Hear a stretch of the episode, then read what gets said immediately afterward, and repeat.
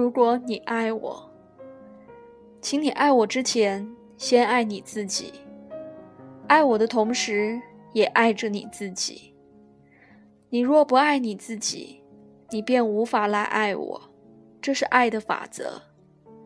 因为你不可能给出你没有的东西。你的爱只能经由你而流向我。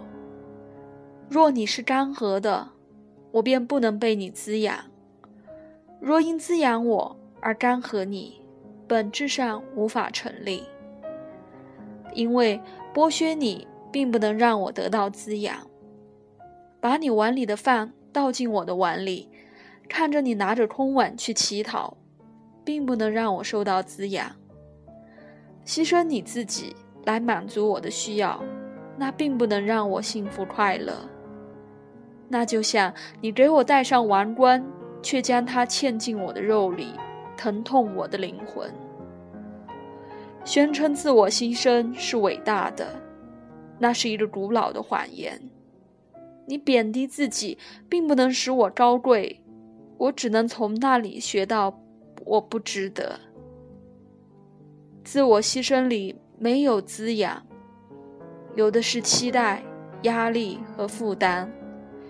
若我没有符合你的期望，我从你那里拿来的便不再是营养，而是毒药。它制造了内疚、怨恨，甚至仇恨。我愿你的爱像阳光，我感受到温暖、自在、丰盛、喜悦。请爱你自己吧，在爱他人之前，先爱自己。爱自己不是自私，牺牲自己并不是爱的表达方式。爱的源头就在那里。除非你让自己成为管道，不然爱不能经由你而流向我。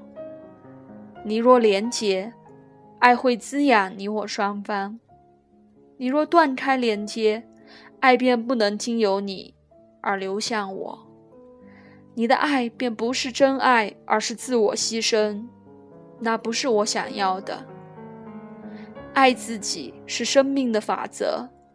除非爱自己，你不可能滋养到别人。我愿意看到充满爱和滋养的你，而不是自我牺牲的你，因为我也爱你。我爱你，必先爱我自己，否则我无法爱你，而你亦当如此。生命的本质是生生不息的流动，生命如此，爱如此，请借此机会，好好爱自己。